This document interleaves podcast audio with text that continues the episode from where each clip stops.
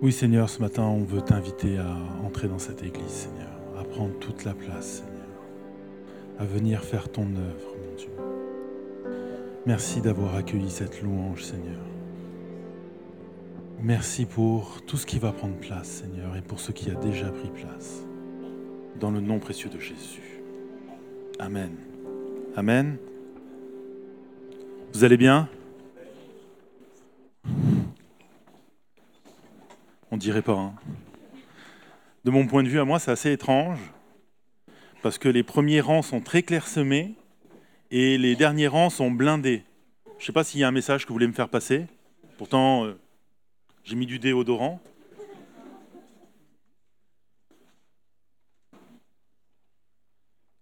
Allez, vous êtes prêts?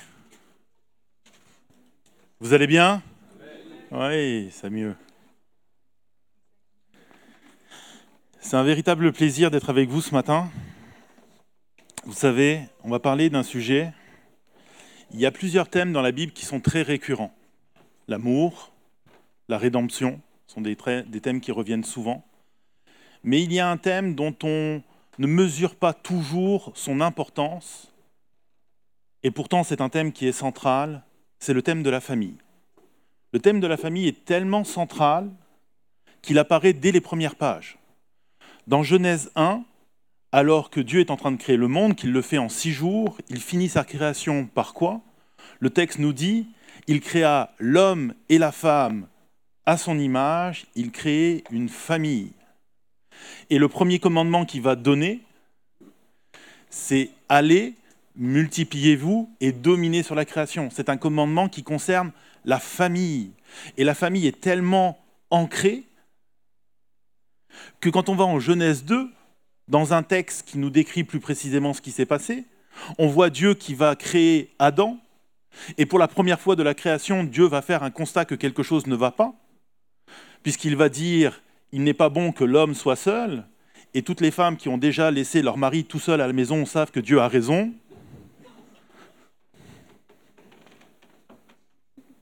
Et que fait-il? Il lui crée une aide qui est son semblable, Ève. Et juste après, il y a ce fameux texte qu'on utilise souvent pendant les mariages, qui dit, et c'est pour ça que l'homme quittera son père et sa mère pour aller vivre avec sa femme. Et c'est fascinant parce que souvent ce texte-là, on a tendance, et même le sujet de la famille, on a tendance à le réduire à la dimension du couple. Pourtant, quand on y réfléchit un petit peu, qu'est-ce qui se passe? Dieu est en train de dire que l'homme et la femme vont quitter une structure, une famille, pour fonder une nouvelle famille. Est-ce que vous me suivez? Dieu est en train de parler de la famille en tant que structure, parce qu'une famille, oui, c'est un couple, mais un couple avec des enfants, c'est aussi une famille.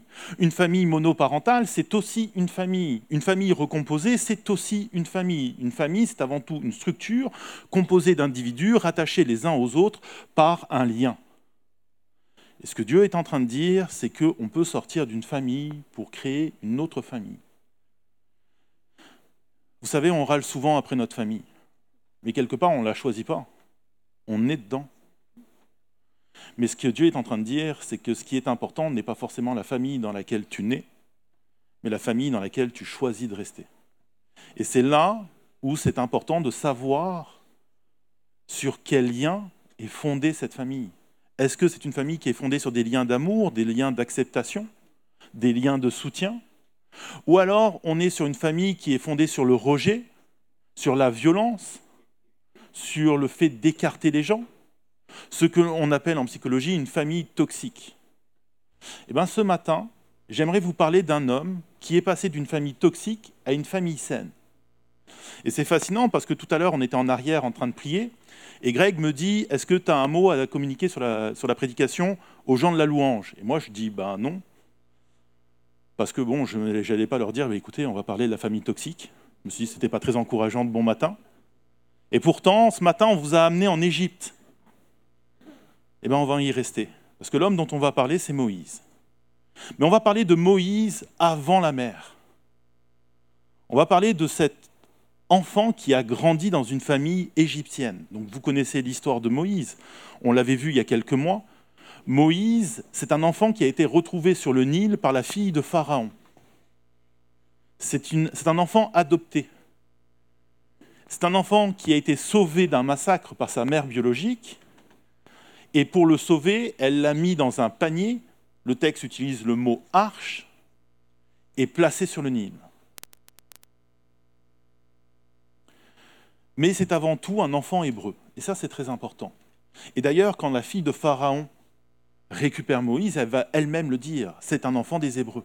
Et pourquoi c'est important? Parce qu'à l'époque, en Égypte, le peuple hébreu était un peuple qui était présent, mais qui était considéré comme des esclaves. Comprenez par là qu'ils avaient un statut social qui faisait qu'en fait, ils n'avaient aucun statut, aucun droit, en dehors du fait d'être considérés comme une main-d'œuvre très euh, intéressante parce qu'on n'était pas obligé de la rémunérer à juste hauteur et très utile pour faire des travaux que les autres ne voulaient pas faire. C'était donc la classe sociale la plus basse de la société. C'était celle qu'on ne considérait pas.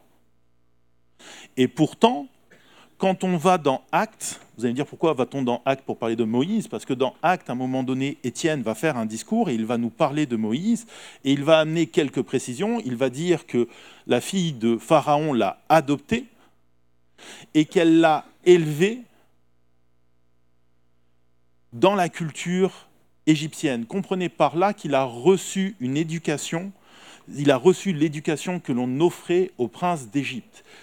Il a été formé comme s'il était l'un des successeurs de Pharaon. C'est ce qui fait que certains historiens, et notamment le célèbre Joseph Flavius, qui était un historien du temps de Jésus, vont être amenés à dire que potentiellement Moïse aurait pu être envisagé comme futur Pharaon. C'est-à-dire que s'il n'y avait pas eu d'autres garçons, ça aurait pu être une possibilité. Alors j'ai quelques doutes. J'ai quelques doutes parce que le Pharaon qui est là en place, c'est un Pharaon qui est un peu pris de paranoïa, et qui n'a pas vraiment les Hébreux dans son cœur. D'ailleurs, si la mère de Moïse a dû le sauver, c'est parce que ce pharaon-là a donné l'ordre, parce qu'à un moment donné, il s'est rendu compte que le peuple hébreu devenait trop prospère, qu'il grandissait trop, et qu'il avait peur que ce peuple prenne les armes et se révolte. Il a décidé de donner l'ordre à ses soldats de tuer tous les nouveau-nés de sexe masculin, donc tous les garçons qui naissaient. Et c'est pour ça que Moïse a été placé sur le fleuve, le fleuve et c'est pour ça que sa mère a cherché à lui sauver la vie. Et le simple fait qu'elle soit au courant qu'il était hébreu, on se rend compte un petit peu du geste qu'elle a posé. Elle est allée à l'encontre des décisions de son propre père, ce qui n'est pas banal pour l'époque, ce qui est déjà assez particulier. Mais ce qui faisait que Pharaon ne pouvait pas toucher à Moïse. Vous me suivez? Et c'est fascinant, ça aurait été intéressant d'avoir un petit peu plus de détails sur l'enfance et comment Moïse a grandi, mais vous allez voir que les textes, parce qu'on arrive très vite à son âge adulte, et le texte qu'on va voir ce matin nous donne tellement d'informations. Ce texte, on le trouve en Exode, à partir du verset 11. C'est un texte que Moïse lui-même a écrit. Moïse parlait de lui à la troisième personne quand il racontait son histoire. Il va dire, une fois devenu grand, Moïse sortit vers ses frères. Regardez-moi un instant. Comment appelle-t-il les Hébreux? Ses frères. Comprenez quelque chose. Moïse est né, certes hébreu, mais élevé par la fille de Pharaon, il a passé quelques mois chez les Hébreux, le temps du sevrage, parce qu'à l'époque, c'était une coutume. quand on allaitait les enfants, on faisait souvent, dans l'aristocratie, appel à une nourrice. Bon, dans le cas de la fille de Pharaon, ça se comprend encore plus, puisque c'est un bébé qu'elle vient de trouver. Par contre, on n'a pas de texte qui semble nous dire que dans la famille de Pharaon, les nourrices avaient le droit d'emmener les futurs princes à l'extérieur du palais. or, pour Moïse, ça se produit. Ce qui laisse sous-entendre que Moïse a un traitement très particulier. Et il est très fort probable que pendant toute son enfance, il était souvent considéré comme l'hébreu de service. Et ce n'est pas pour rien que quand il sort, il a ce besoin d'aller à la rencontre de ceux qu'il considère comme ses frères, à savoir le peuple hébreu. Poursuivons. Moïse sortit vers ses frères et vit leurs pénibles travaux. Il vit un Égyptien frapper un Hébreu un de ses frères. Et regardez comme il insiste sur le mot frère. Vous savez, quand dans la Bible, un auteur prend le temps de répéter quelque chose, c'est que ce quelque chose est extrêmement important. Et là, vous avez la vision de Moïse.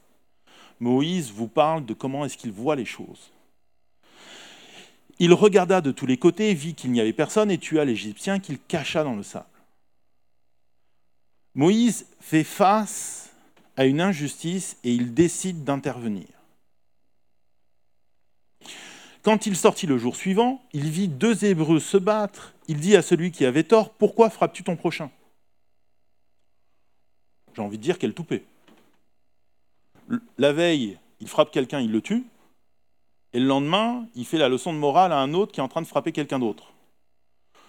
Et je ne suis pas le seul à le penser. Parce que regardez ce que va lui répondre l'hébreu.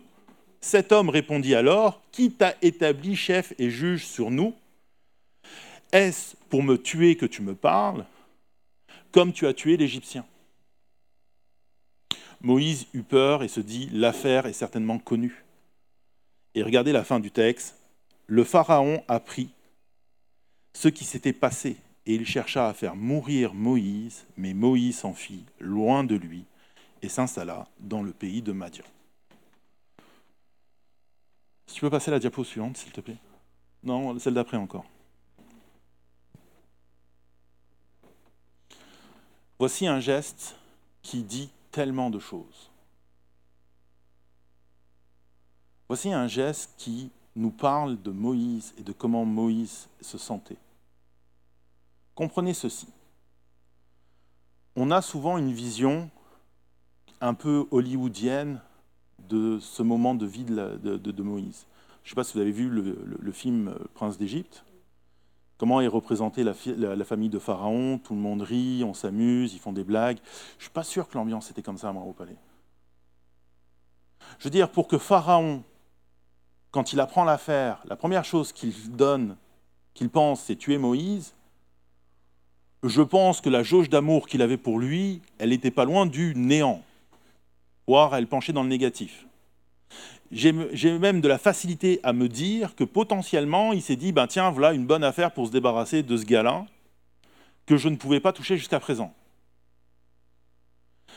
Si j'ai pas de mal à croire que la fille de Pharaon aimait ce fils qu'elle a adopté, parce qu'elle l'a fait sachant ce que son père pensait des Hébreux, j'émets des grands doutes à penser que Pharaon avait de l'amour pour lui. Est-ce que vous me suivez?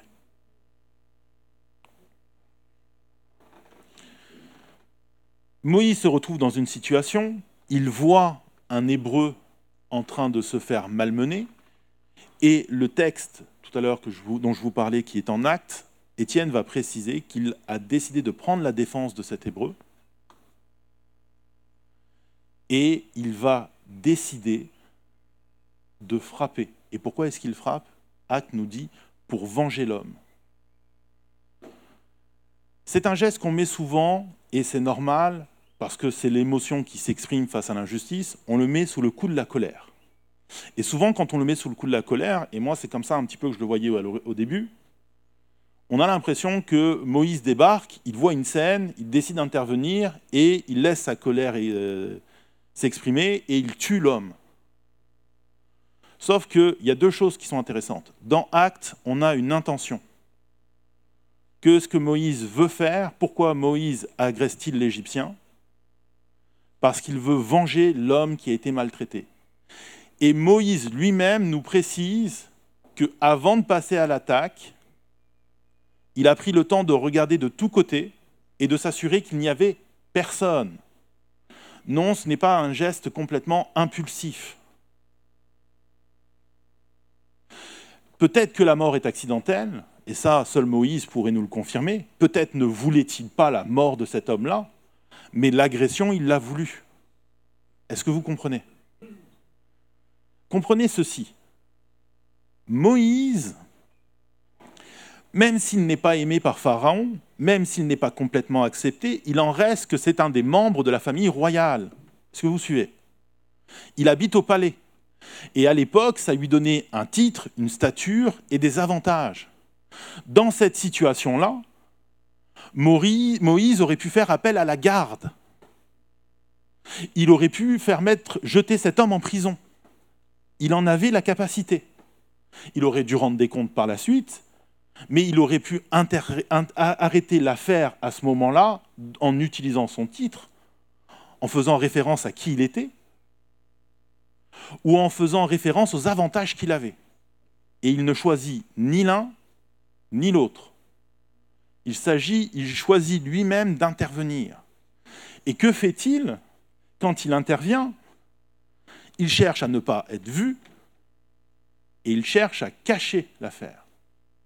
Vous devez comprendre quelque chose. Pharaon, c'est plus qu'un roi. Pharaon, il a une autorité qui est divine. C'est le fils d'Horus. Pharaon, c'était le genre d'homme qui pouvait vous effacer des livres d'histoire d'un claquement de doigts. Pharaon aurait pu claquer des doigts et cet homme mort n'aurait jamais existé. Et personne n'aurait pu revendiquer son meurtre. Pharaon aurait pu régler le problème. Moïse aurait pu faire appel à Pharaon. Or, il ne fait pas appel à lui, mais en plus, il essaye de camoufler la chose. Et c'est encore plus fascinant quand le lendemain, il se retrouve face à deux Hébreux et qu'il veut arrêter la, dispute entre les deux. Avez-vous remarqué l'autorité de celui qui lui répond?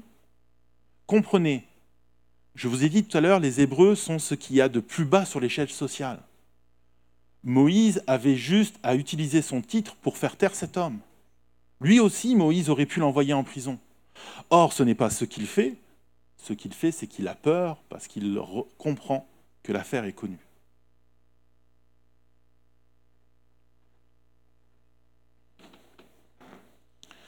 Si tu peux aller à la diapo suivante, j'aime ce commentaire de Walton et Matthew qui nous éclairent un petit peu plus sur le contexte. Ils nous disent que les Égyptiens avaient un sens de leur supériorité ethnique qui leur faisait considérer tous les étrangers comme inférieurs. Pour un étranger, tuer un Égyptien était un grand crime.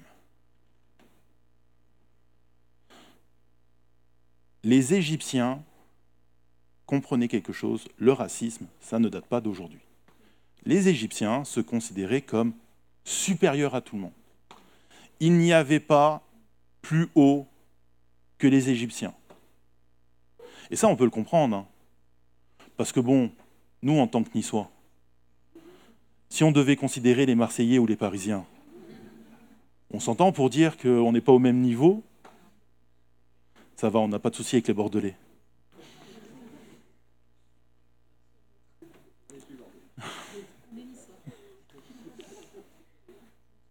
Vous comprenez? Mais pourtant, Moïse, on est d'accord pour dire que normalement, il est plus hébreu, il a été adopté, il ne devrait pas avoir peur de cette loi-là. Et pourtant, c'est ce qu'il craint. Et pourtant, c'est ce qui va le faire fuir. Pourquoi? Parce qu'il sait comment il est considéré. Vous devez comprendre quelque chose. Quand on parle d'une famille toxique, une famille toxique ne l'est pas forcément pour l'intégralité des membres qui la composent. Elle l'est parfois pour un ou deux individus, ou une minorité d'individus. Mais c'est une famille dans laquelle la personne, de son point de vue à elle, le lien est toxique. Parce que le lien le détruit. Pharaon a très certainement attendu son heure.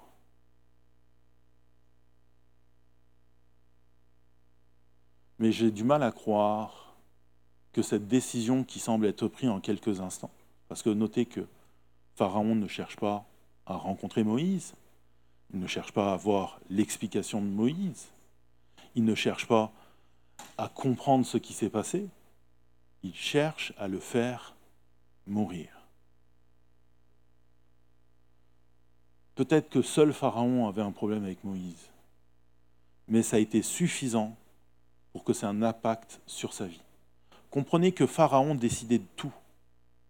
Dans la famille, c'est lui qui prenait toutes les décisions. C'est lui qui avait tout pouvoir. Et ce qui est fascinant, c'est que quand on, quand on utilise une fiche analytique en psychologie pour étudier la personne de Moïse, on est capable de voir justement les conséquences qu'a eues sur sa vie la toxicité de sa famille. Je vais vous en donner quelques-uns. Si vous parcourez toute la littérature en psychologie, même en psychiatrie, voici cinq choses que l'on va constater chez les personnes qui ont grandi dans une famille toxique. Ce sont des gens qui ont une faible estime d'eux-mêmes. Vous savez ce que c'est l'estime de soi? C'est l'amour que vous êtes capable d'avoir pour vous-même. Mais comment voulez-vous vous aimer quand toute votre vie on vous a fait sentir que vous n'étiez pas aimable? Comment voulez-vous avoir de l'amour pour vous si on vous a dit qu'on ne pouvait pas vous aimer? Vous comprenez? Et Moïse, c'est pas le gars avec la meilleure estime du monde. Vous savez cette scène, le moment où il est face au buisson ardent, que Dieu l'appelle, que Dieu lui révèle tout ce qu'il va faire au travers de lui, qu'il va délivrer son peuple. Quelle est la réponse de Moïse? Oui, allez, on y va, allez, go. Non. Moïse cherche toutes les excuses du monde pour pas y aller. Je sais pas parler, je sais pas faire. Il va chercher à se rabaisser. Je suis pas capable. On sent bien que Moïse, il était bien content d'être dans l'ombre, petit berger, que personne ne s'occupe de lui. Il n'est pas confiant. L'estime de soi donne la confiance. Il n'a pas confiance en lui. Sentiment d'infériorité. Quand il, discute avec cet hébreu, oui, il se met à son niveau parce qu'il les considère comme frères, mais il n'utilise pas son titre. Il pourrait le faire. Et ça, ça peut paraître étrange. On peut se dire, mais oui, mais attends, euh, pourquoi? Je vais vous dire quelque chose. J'ai grandi avec un père qui n'arrivait pas à comprendre que si je faisais beaucoup de fautes d'orthographe, c'est parce que je soufflais d'un trouble qu'on appelle un trouble de l'ordre du 10, à savoir la dyslexie et la dystorthographie. Donc, tu avais beau me faire lire, je faisais toujours des fautes d'orthographe. Et donc, comme il ne comprenait pas ça, pour lui, j'étais un imbécile. Et d'ailleurs, c'était le surnom qu'il m'avait donné. Il m'appelait l'imbécile. Vous savez quoi? Au bout d'un moment, je l'ai cru. Je l'ai tellement cru que j'ai bridé moi-même mon cerveau, jusqu'au jour où je me suis retrouvé face à un test de QI, et que là, ben, la réalité, c'est que tout ça, c'était qu'un mensonge, et que j'avais pas le choix. Oui, par la suite, on a un Moïse qui est conquérant. Oui, par la suite, dans son histoire, on voit un Moïse qui se met de l'avant. Mais parce que Moïse a dû apprendre qu'il n'était pas inférieur, qu'il était capable. Et il y a tout le, récit de Moïse est tellement fascinant pour ce côté reconstruction. Le gars avance et puis il avance, puis il prend en assurance, si bien que Aaron, qui à la base était celui qui devait parler, passe au second plan.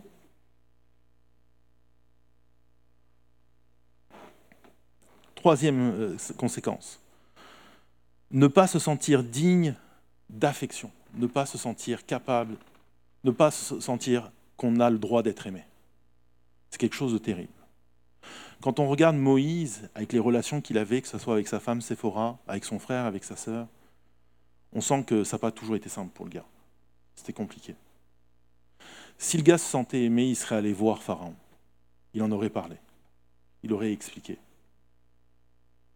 Mais lui, il sait que ça ne fonctionnera pas. Quatrième conséquence, ne pas savoir résoudre les conflits. Est-ce que j'ai besoin de vous expliquer à quel point Moïse a des problèmes dans la résolution de conflits? Je veux dire, c'est quand même le gars qui, quand il constate que le peuple a fait un veau d'or, il prend une des tablettes que Dieu vient de lui donner et il la casse. C'est aussi le gars qui, à un moment donné, suggère cette idée à Dieu, écoute, euh, tu veux pas te débarrasser d'eux et de faire un nouveau peuple? Il y a des moments où il y est arrivé. Ça n'a pas été simple.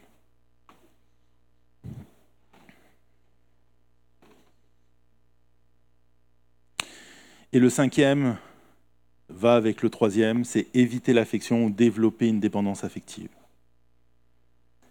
Comprenez, l'amour est essentiel dans une famille. La famille a besoin d'amour comme les, plantes ont besoin d'eau pour grandir.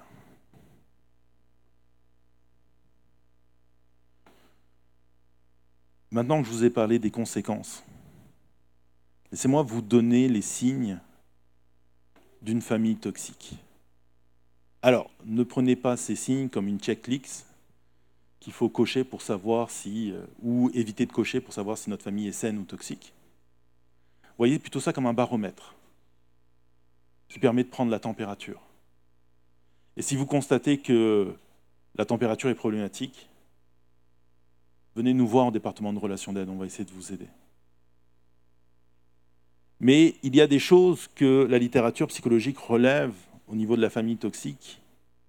Il y a cinq signes, alors il y en a plus, mais j'en ai, euh, je les ai regroupés sous cinq signes évidents. Premier signe, une communication défaillante. Vous savez, souvent, on va dire que pour construire une famille, il faut qu'il y ait de la communication. Parce que l'absence de communication, c'est problématique. C'est vrai. L'absence de communication est littéralement problématique. Il y a des gens qui punissent les autres par le silence. Parce que par le silence, je suis en train de dire que je ne prendrai même pas la peine de te répondre. Tu n'es pas digne de ma réponse. Tu n'es pas digne que je t'accorde de l'attention. Mais sachez quelque chose. Ce n'est pas parce que la communication est là que ça veut dire que c'est correct. Parce qu'il y a aussi une communication qui peut être malaisante. Quand on a une, communication qui est dégradante, une communication qui est sans empathie, une communication qui est unilatérale, que dans la famille, tout ne va que dans la direction d'une seule personne. Non, les enfants, ceci n'est pas de l'autorité. Vos parents n'ont pas eu des discussions qui sont unilatérales. Ce n'est pas ça. Unilatéral, ça veut dire c'est juste moi qui ai tout le temps raison. Les autres ont forcément tort. Je n'accepte pas vos critiques. Je n'accepte pas que vous vous exprimiez. Ça va dans mon sens à moi je veux que la discussion, elle parle de moi. Moi, moi ce que je veux. Cette discussion qui veut façonner l'autre à son image. Sois comme moi je veux que tu sois. Cette discussion qui impose. Cette discussion qui ne cherche pas à comprendre pourquoi tu as dit ça. Pourquoi tu vis ça. Je ne veux pas savoir pourquoi tu es fatigué. Ce que je veux savoir, c'est que moi j'ai faim et qu'il faut que tu fasses le repas. Communication défaillante. Deuxième signe de la distance émotionnelle. Ambiance froide, sans étreinte, ni baiser, ni geste d'affection, ni soutien, ni compréhension, ni acceptation. La communication, c'est bien. Les gestes, c'est très bien aussi. Parce que vous pouvez dire des belles paroles. Vous connaissez la chanson Et paroles, et paroles, toujours des mots, rien que des mots. Voilà. Mais chérie, je t'ai dit que tu m'aimes, que je t'aime, que je m'aime aussi, mais je t'ai déjà dit que je t'aime. Oui, mais tu me le dis, mais euh, tu ne me le démontres pas. Mais si, regarde, je t'aime tellement que ce soir on va regarder le match de foot ensemble. J'aime pas le foot, hein.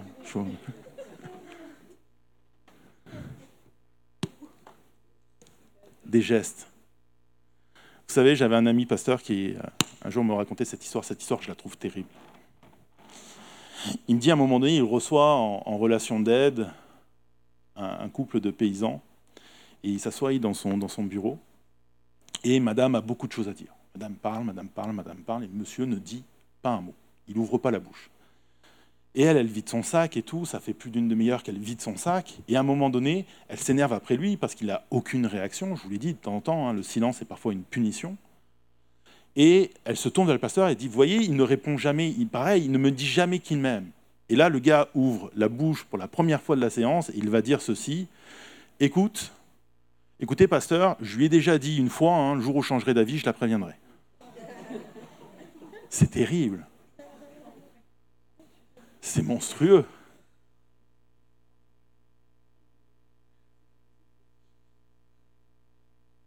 Il faut des gestes. Vous savez, l'être humain a besoin de contact. C'est pour ça que vous vous souvenez, hein, quand, quand vous, si vous avez déjà eu un enfant, vous avez sûrement déjà entendu parler de cette technique, le pot à pot, parce que l'enfant a besoin de contact, il a besoin de créer des liens, on a besoin de se toucher. On a plusieurs sens. Oui, la vue est un sens, mais le toucher aussi. il y a besoin d'avoir un contact. J'ai besoin de sentir l'amour que tu as. J'ai besoin de comprendre cet amour. J'ai besoin que tu me le démontres. Alors oui, des fois, démontrer son amour, c'est faire des choses qu'on n'aurait pas forcément envie de faire. Mais c'est normal, c'est parce que l'amour n'est pas tourné vers soi, elle est tournée vers l'autre.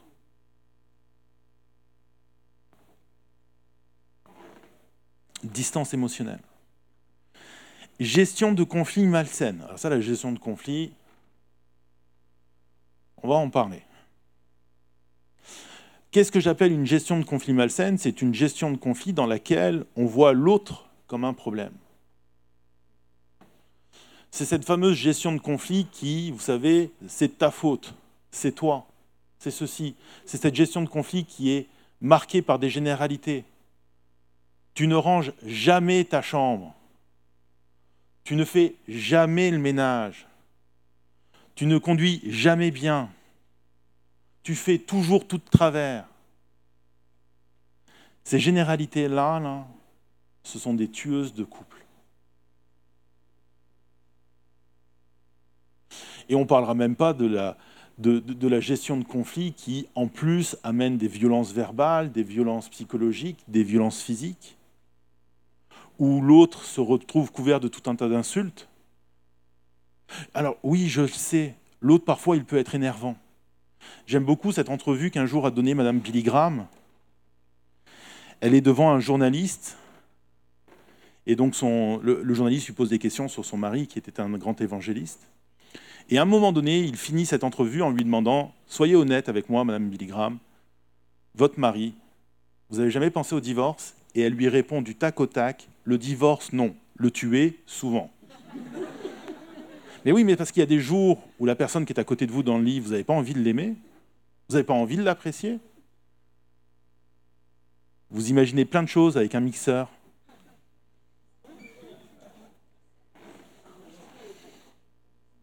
Avoir des conflits, ce n'est pas le problème. Le problème, il n'est pas dans le fait d'avoir des disputes. J'avais un de mes profs à l'université qui était un spécialiste du couple qui disait le baromètre de santé d'un couple, ce n'est pas le nombre de conflits qu'ils peuvent avoir dans une journée, c'est la vitesse à laquelle ils les résolvent. Il y a des couples qui peuvent avoir des dizaines et des dizaines de conflits, mais ça va tellement vite que vous n'avez rien vu. Le problème n'est pas dans le fait d'avoir des conflits, le problème c'est dans la façon dont on le résout. Et forcément, quand le problème c'est l'autre, ça devient difficile de résoudre le conflit. Mais dans la famille toxique, on voit l'autre comme un problème. Pharaon voit Moïse comme le problème. Et qu'est-ce qu'il choisit comme solution? De l'éliminer, de se débarrasser de lui.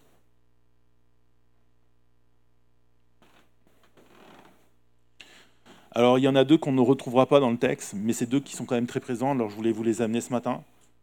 Il y a la manipulation, en plaçant des objectifs qui sont tout simplement inatteignables, en instaurant de la compétition entre les membres de la famille. Ou on peut aussi faire de la manipulation tout simplement en venant jouer sur le registre émotionnel. Et l'émotion qu'on utilise le plus souvent, c'est la culpabilité et la honte. Et vous savez quoi? Nous, les chrétiens, il y, a une manipulation qu'on aime bien faire, c'est utiliser la Bible pour taper sur les gens. Tu n'es pas assez spirituel. Tu vois, tu pries pas assez longtemps, tu pries pas assez bien. Alors déjà, euh, dites-moi ce que c'est prier bien. Parce que très honnêtement, hein, moi je connais des gens, ils font de magnifiques prières avec des mots, mais moi, euh, moi j'ai rien compris à ce qu'ils ont dit. Hein. C'est entre eux et Dieu. Et des fois, il y a des mots qui sont tout simples. Et des fois, on peut prier pour des trucs tout simples aussi. Manipulation spirituelle, utiliser la Bible. Oui, mais tu sais, dans la Bible, et là, on sort un verset. J'avais un prof qui disait, un verset sorti de son contexte n'est qu'un prétexte. Arrêtez d'utiliser la Bible pour taper sur les autres. Ce n'est pas son rôle. Alors oui, je sais, une Bible souple, ça ne laisse pas de traces. Mais ce n'est pas une raison. La Bible n'est pas faite pour ça. La vision que la Bible a de la famille, c'est l'amour.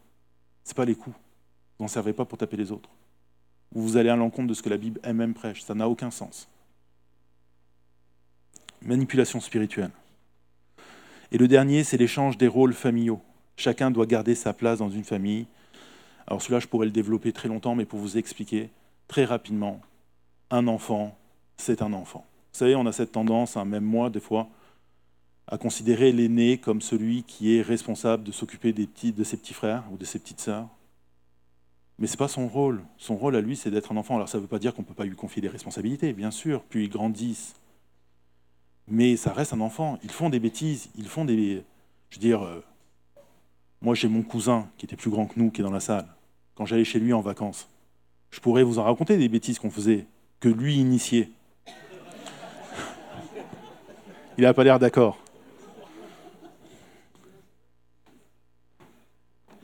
Mais c'est normal, les enfants sont des enfants. Ils n'ont pas à jouer le rôle des parents. Il y en a même certains qui refusent leur rôle. Il y a des familles où les gens acceptent leur rôle de mari et épouse, mais pas leur rôle d'enfant. Ils n'ont pas assez d'amour pour leurs enfants. Famille toxique.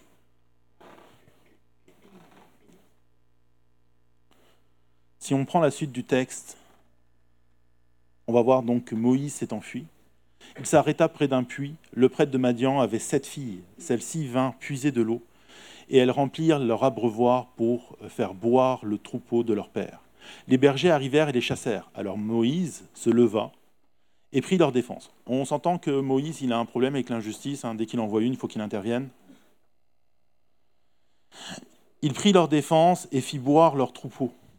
Quand elles, quand elles furent de retour chez Réuel, leur père, il demanda Pourquoi revenez-vous aussi vite? Ben Oui, habituellement, ça prenait plus de temps parce qu'elle devait se battre avec les bergers. Et là, Moïse en était occupé. Et donc, elles vont lui répondre Un Égyptien. Attendez. Et vous remarquez cette chose Jusqu'à présent, Moïse était l'hébreu parmi les Égyptiens. Hors d'Égypte, il est considéré comme un Égyptien. Ça se devait se voir sur sa tenue, sur sa façon dont il était habillé. Mais il passait très bien pour un Égyptien. Ce qui veut dire que s'il se considérait comme un hébreu, c'est qu'on lui avait bien expliqué qu'il était hébreu. Un Égyptien nous a délivrés de la main des bergers. Il nous a même puisé de l'eau et a fait boire le troupeau. Réuel dit à ses filles, Où est-il? Pourquoi avez-vous laissé cet homme? Appelez-le pour qu'il vienne prendre le repas. Et Moïse, qui devait juste prendre un repas, a de s'installer chez cet homme, qui lui donna en mariage sa fille Séphora. Oui, à l'époque, les mariages ne faisaient pas souvent par amour, ça pouvait arriver, mais très souvent c'était des mariages arrangés. Mais comprenez ceci, ça veut dire beaucoup de choses. Cet homme, au début, voulait juste lui offrir un repas. Et au final, il l'a accueilli dans sa propre famille. Si vous allez au chapitre 3 au verset 1, Moïse était devenu berger du troupeau de son beau-père Jéthro, prêtre de Madian. Il conduisait le troupeau derrière le désert et vint à la montagne de Dieu à Horeb. Et là, on a Réuel qui est devenu Jéthro. Alors, il y a des discussions là-dessus. Il y en a qui disent que ce n'est pas la même personne. Il y en a qui disent que c'est la même personne qui avait deux noms. Ce n'est pas important. Ce qui est important, c'est qu'on avait un Réuel qui devient un Jéthro et que Moïse appartient maintenant à une nouvelle famille. Et que dans cette famille, non seulement il trouve une femme, il trouve un boulot, en gros, il retrouve une stature sociale. Il est réélevé. Il est remis en avant. Et c'est alors, c'est alors qu'il est en train de s'occuper donc du troupeau de son beau-père, qui a le fameux passage avec le, le buisson ardent. Et une fois que Dieu va l'avoir appelé et qu'il va répondre, que va-t-il se passer si vous allez en Exode, et c'est le dernier verset qu'on lira, en Exode 4 au verset 18, le texte nous dit Moïse s'en alla, de retour chez son beau-père Jéthro, il lui dit Laisse-moi retourner vers mes frères qui sont en Égypte pour voir s'ils sont encore en vie. Jéthro dit à Moïse Vas-y en toute tranquillité. Jéthro, quel homme incroyable. Quelle famille particulière que devait être la famille de Jéthro, qui accueille cet étranger dont ils ne savent rien, juste parce qu'il a pris la défense de ses filles, juste parce qu'il a vu dans le geste de Moïse le cœur de ce dernier. Il lui a offert un repas, il l'a accueilli dans sa famille, il est devenu membre de sa famille. Non seulement il est devenu membre de sa famille, mais c'est aussi lui qui s'est occupé de son bétail. Comprenez que si à la base, Jétro avait envoyé ses filles s'occuper de son troupeau, c'est parce que potentiellement il n'avait pas de fils. Il n'avait que sept filles. Et je le plains tellement. Moi j'en ai juste une, je trouve ça paniquant. Sept.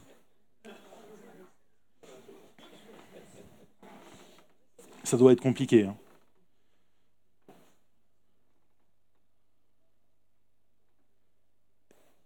Réouel avait bâti une famille en santé, une famille qui a permis à Moïse de penser ses blessures, qui a permis à Moïse d'entendre l'appel de Dieu. Vous savez, les Madianites étaient des descendants d'Abraham, vous le saviez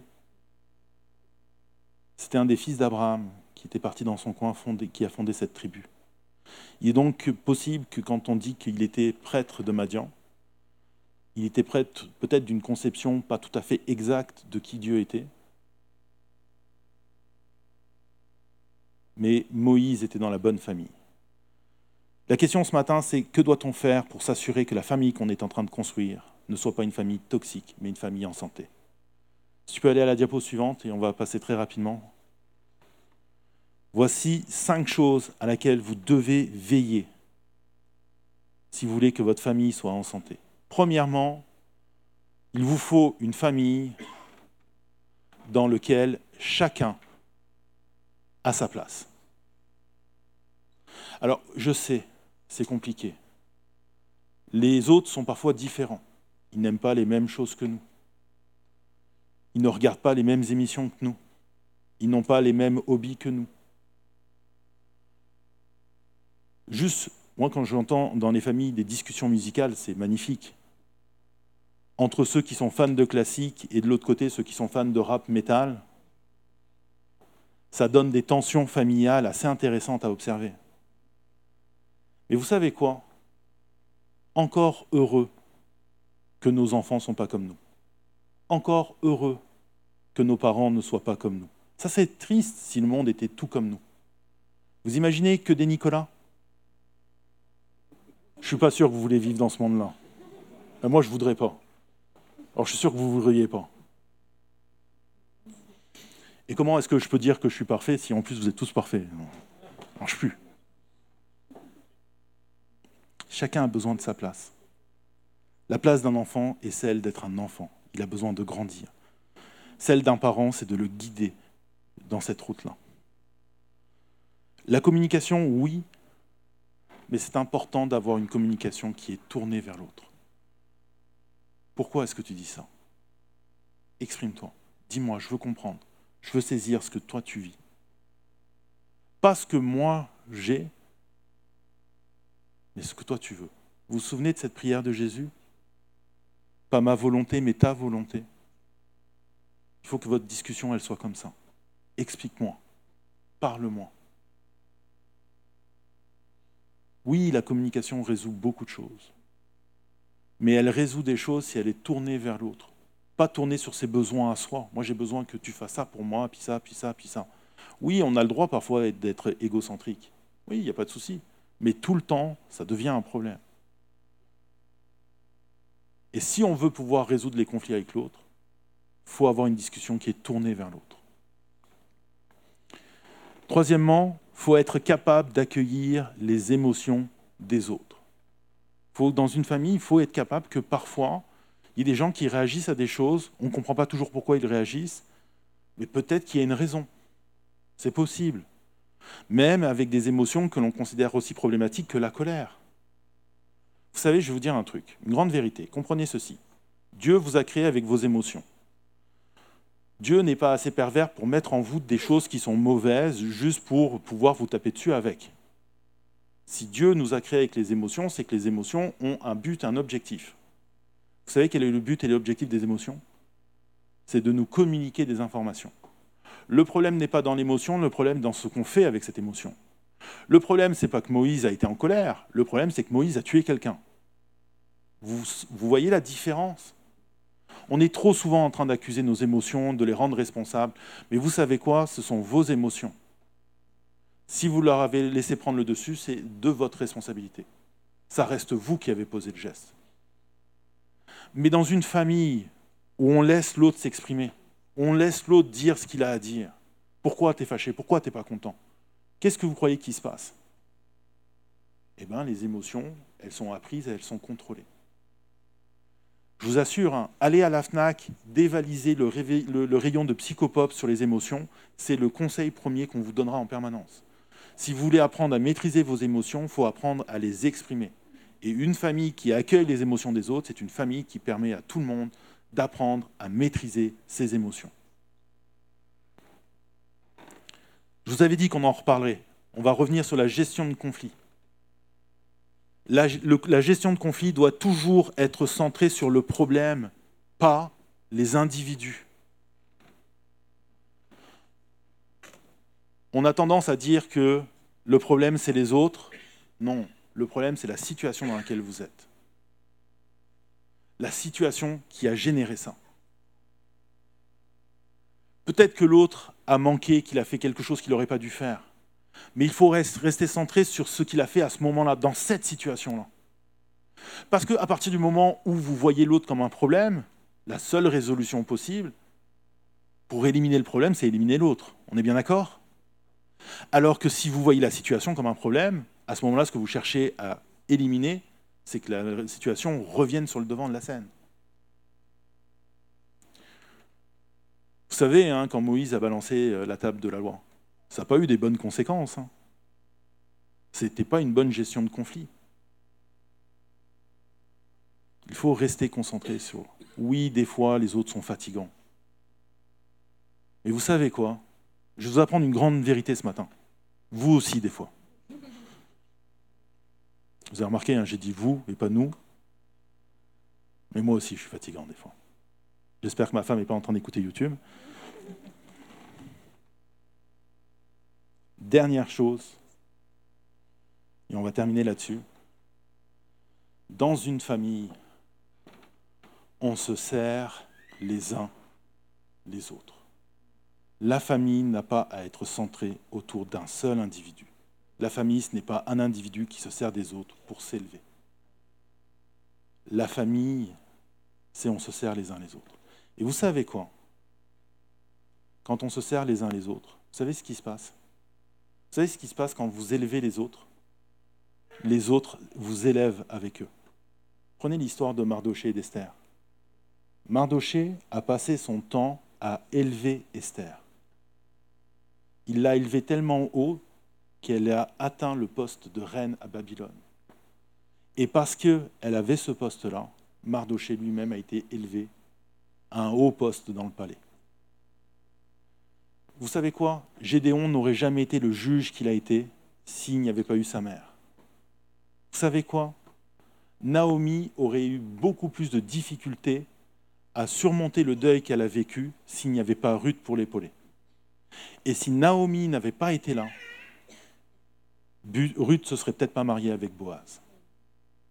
Dans une famille, quand on se sert les uns les autres, on s'élève ensemble. Tout le monde grandit. Et il y a un dernier point, un tout dernier, et je ne l'ai pas mis là, parce qu'il est plus subtil. Vous avez remarqué que pour un pasteur qui vous prêche un dimanche matin, je ne vous ai pas parlé de Dieu tout le monde se dit, mais oui, c'est vrai, il y a quelque chose qui n'est pas normal. Ah oui, mais pourtant Dieu est présent. Vous savez ce que veut dire Reuel? Vous savez que pour les Hébreux, les noms étaient très importants. Vous savez ce que veut dire Reuel? Reuel veut dire ami de Dieu. Et vous savez ce que veut dire Jétro Jétro voulait dire prééminence, c'est-à-dire ce qui est la supériorité absolue de tout ce qui est au premier rang. Celui qui est ami de Dieu a accès à l'excellence, à ce qui est au-dessus de tout. Si vous ne mettez pas Dieu dans votre famille, c'est normal qu'elle ne soit pas parfaite. Déjà que des fois avec Dieu, ben, notre famille n'est pas toujours très parfaite. Il en reste que si vous mettez l'excellence, vous avez plus de chances d'atteindre l'excellence. Est-ce que vous êtes d'accord avec moi? Alors oui, La famille, ce n'est pas la chose la plus parfaite du monde. Oui, la famille peut être problématique. La famille peut être toxique. La famille, ce n'est pas toujours évident. La famille, ce n'est pas toujours simple. Mais vous savez quoi? La famille, c'est un truc dans lequel Dieu croyait tellement que Jean va dire, voyez quel amour le Père nous a témoigné pour que nous soyons appelés enfants de Dieu. Ce matin, il y a une famille à laquelle vous appartenez. C'est la famille de Dieu. Alors oui, les gens qui sont dans cette salle, et moi le premier, nous ne sommes pas parfaits. Nous avons nos défauts. On a aussi nos qualités. C'est ce qui fait que chacun ici a sa place. Ce matin, chacun a œuvré pour offrir le culte auquel vous avez assisté. Moi, je ne sais pas chanter. Heureusement qu'il y a des gens qui savent faire la louange. Sinon, ça serait une catastrophe. Heureusement qu'il y en a qui sont à la technique. Pour moi, Greg, tout ce qu'il fait, c'est appuyer sur des boutons. Après, euh, c'est comme ça que je résume son, son travail. Heureusement qu'il y avait quelqu'un au PowerPoint. Heureusement qu'il y avait quelqu'un à la technique en arrière pour lancer ça sur YouTube. Heureusement qu'il y avait JP qui était là pour ouvrir. Oui, la famille, c'est pas parfait. Mais la plus grande source d'amour qu'il y a dans ce monde, c'est Dieu. Et ne pas mettre cette source-là, c'est se priver de beaucoup d'amour. Parce que Dieu, il a payé un prix pour vous accepter dans cette famille. Et ce prix, c'est son Fils.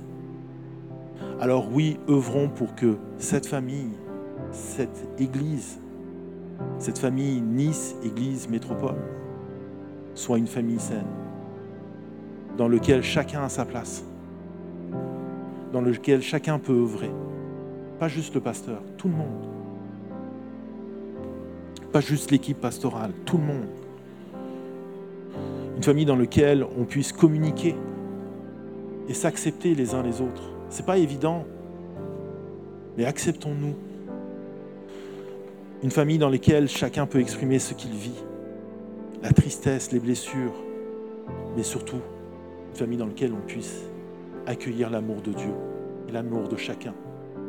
Parce que vous êtes des créatures aimables.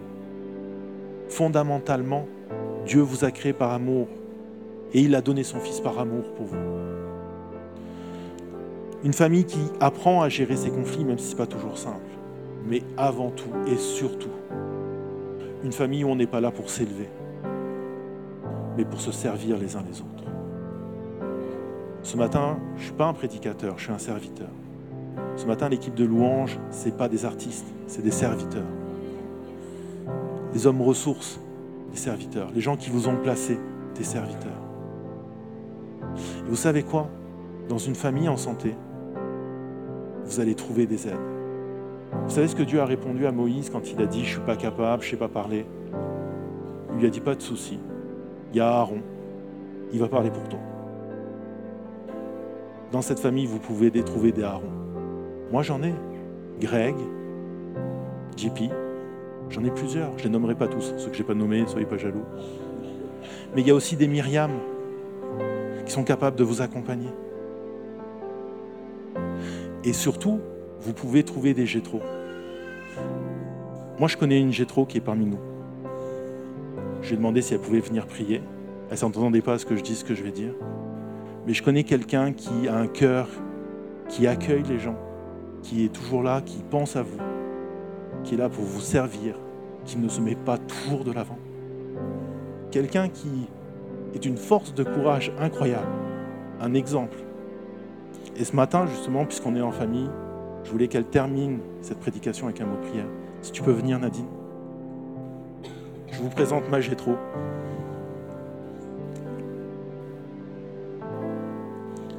Parce que dans une famille, on a des gens qui sont là pour nous épauler. Amen.